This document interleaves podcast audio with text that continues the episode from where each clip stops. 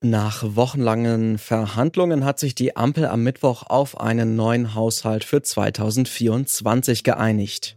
Es geht auch um Kürzung und Einsparung. Die machen wir nicht gerne, klar, sie sind aber nötig, damit wir mit dem Geld, was uns zur Verfügung steht, hinkommen. Im Haushalt für das kommende Jahr fehlen 17 Milliarden Euro. Um die einzusparen, will die Ampel von Kanzler Olaf Scholz zum einen klimaschädliche Subventionen kürzen, zum anderen soll der CO2-Preis steigen. Was bedeuten diese Änderungen konkret? Darum geht es in dieser Folge. Ich bin Lars Feyen. Hallo. Zurück zum Thema.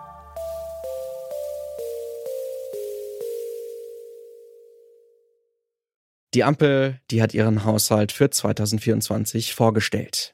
Ich glaube, die jetzt gefundene Lösung ist eine kurzfristige Lösung, die erst einmal die Kuh vom Eis äh, bringt. Es ist allerdings sicherlich keine langfristig angelegte Lösung und ähm, die wäre eigentlich wünschenswert. Innerhalb der Kürze der Zeit war aber mehr nicht zu erwarten und insofern ähm, ist das schon ähm, sehr positiv äh, insgesamt äh, hervorzuheben, dass nun erstmal eine gewisse Klarheit geschaffen worden ist, ähm, wo es im nächsten Jahr hingehen wird. Das sagt Hendrik Scheller, Politologe und Experte für Finanz- und Haushaltspolitik. Die Koalition will im kommenden Jahr die Schuldenbremse einhalten, hält sich allerdings die Möglichkeit offen, genau diese Schuldenbremse notfalls nachträglich auszusetzen.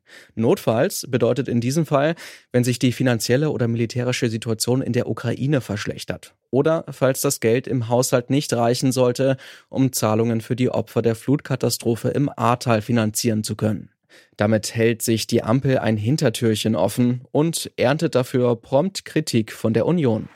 Sie wissen, dass Sie das nicht einhalten können, was Sie heute Morgen hier gesagt haben. Es ist eine vorhersehbare Notlage, die Sie spätestens zur Mitte des Jahres erklären werden müssen. Und dann wollen Sie uns in Anspruch nehmen, noch einmal für die Überschreitung der Verschuldensgrenze des Grundgesetzes.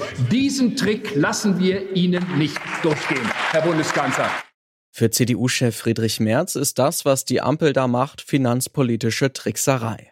Der Politologe Henrik Scheller sieht das ein wenig anders. Das hat nichts mit Tricksereien zu tun, sondern das ist eben, äh, sind die politischen Notwendigkeiten, ähm, die äh, eine gewisse Flexibilität im, ähm, in der Finanz- und Haushaltspolitik erforderlich machen. Mich verwundert immer, dass die CDU, ähm, die ja selber auch irgendwann wieder in politischer Verantwortung sein will, da so kurzsichtig ist, dass sie äh, eben nicht sieht, dass es diese Anpassungsnotwendigkeit Möglichkeiten braucht. Ob die Ampel von dem Hintertürchen dann auch tatsächlich Gebrauch macht, wird sich zeigen müssen, sagt Scheller. Um mehr Geld im Haushalt zu haben, hat die Regierung beschlossen, dass die CO2-Preise nächstes Jahr stärker steigen als zunächst geplant nämlich von ursprünglich 30 Euro pro Tonne auf 45 Euro. Damit wird Heizen, Tanken und auch der Strom wahrscheinlich teurer. Dafür gibt es auch eine Menge Kritik. So nennt etwa der Sozialverband VDK diese Maßnahme unsozial. Denn sie treffe einkommensschwache Bevölkerungsgruppen härter. Neben mehr Einnahmen durch höhere CO2-Preise setzt die Ampel auf weniger Ausgaben. Die Kürzungen betreffen aber nicht die Kindergrundsicherung oder das Bürgergeld. Kürzungen bei den Sozialleistungen, die hat Finanzminister Christian Lindner explizit ausgeschlossen.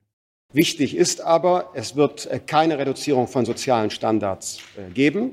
Das ist das gemeinsame Versprechen ja auch dieser Koalition äh, gewesen. Stattdessen setzt die Ampel den Rotstift bei den klimaschädlichen Subventionen an. Zum Beispiel ist Kerosin bald nicht mehr steuerfrei. Außerdem fallen die Steuervergünstigungen für Landwirte in einigen Fällen weg, zum Beispiel die Agrardieselbeihilfe. Dafür gibt es auch Kritik aus den eigenen Reihen. Landwirtschaftsminister Cem Özdemir von den Grünen sieht die Landwirtschaft durch die Kürzungen überproportional belastet. Henrik Scheller sagt dazu, Das Problem bei sowohl äh, der ähm, Erhöhung der CO2-Abgabe als auch des Agrardiesels ist doch, dass es hier äh, keine Kompensation ähm, geben wird, ähm, beziehungsweise dass die bisher noch nicht vorgesehen sind. Ähm, vom Grundsatz her sind äh, diese ähm, Ansätze aber ja doch eigentlich ähm, richtig. Wir wollen ja, dass äh, der CO2-Ausstoß verteuert wird im Interesse äh, des Klimaschutzes und äh, dafür machen dann auch höhere höhere Preise entsprechend Sinn. Aber ähm, es braucht natürlich für die Betroffenen, die am meisten, am stärksten betroffenen ähm, Gruppen von diesen Maßnahmen, braucht es dann auch äh, gewisse Ausgleichsmaßnahmen.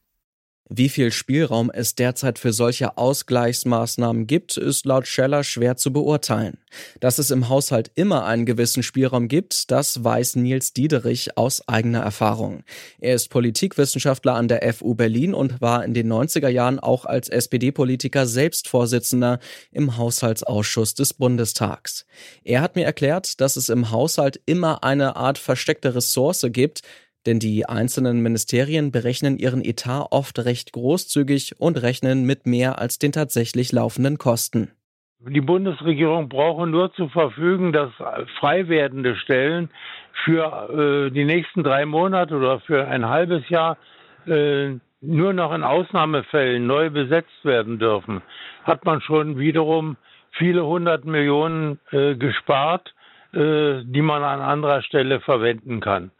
Und äh, genauso äh, wird in Haushalten immer verfahren. Es ist auch eine alte Erfahrung, dass äh, die geplanten Investitionen, zum Beispiel beim Straßenbau, Brückenbau und so weiter, äh, im laufenden Jahr in der Regel äh, nicht voll ausgegeben werden. Da bleiben am Ende des Jahres immer Einsparmöglichkeiten übrig. Und äh, so kann man bei den Investitionen im Laufe des Jahres auch äh, verfahren, indem man eben mit bestimmten Vorhaben später beginnt. Ein bisschen Luft ist also möglicherweise noch da. Trotzdem, zum Beispiel Subventionen für E-Autos zu streichen, könnte es für die Regierung ziemlich schwierig machen, ihre Klimaziele zu erreichen. Tatsächlich ist in Sachen Klimaschutz gerade einiges im Argen, sagt Henrik Scheller. Dieses Problem kann die Ampel aber in seinen Augen nicht alleine stemmen, sondern nur gemeinsam mit der Opposition. Es braucht einfach den politischen Willen. Und äh, ich glaube, es muss diese destruktive ähm, Stimmungslage und das destruktive Gegeneinander äh, zwischen Regierung und Opposition, das muss ein Stück weit ähm, aufgegeben werden, damit man nun zu konstruktiven Lösungsansätzen kommt. Die Ampel hat in vier Wochen ihren Haushalt für 2024 neu geplant. Nun gibt es zumindest Klarheit für das nächste Jahr. Trotzdem gibt es auch einige Schwachstellen. So ist zum Beispiel offen, ob stark betroffene Gruppen, wie etwa Landwirtinnen oder einkommensschwache Haushalte, einen Ausgleich bekommen werden. Und auch die Finanzierung für den Klimaschutz ist teilweise unklar. Und das war's von uns für heute. Mit mir die Kuh vom Eis gebracht hat heute Alea Rentmeister. Produziert hat die Folge Florian Drexler. Ich bin Lars Feyen, macht's gut und bis zum nächsten Mal. Zurück zum Thema vom Podcast Radio Detektor FM.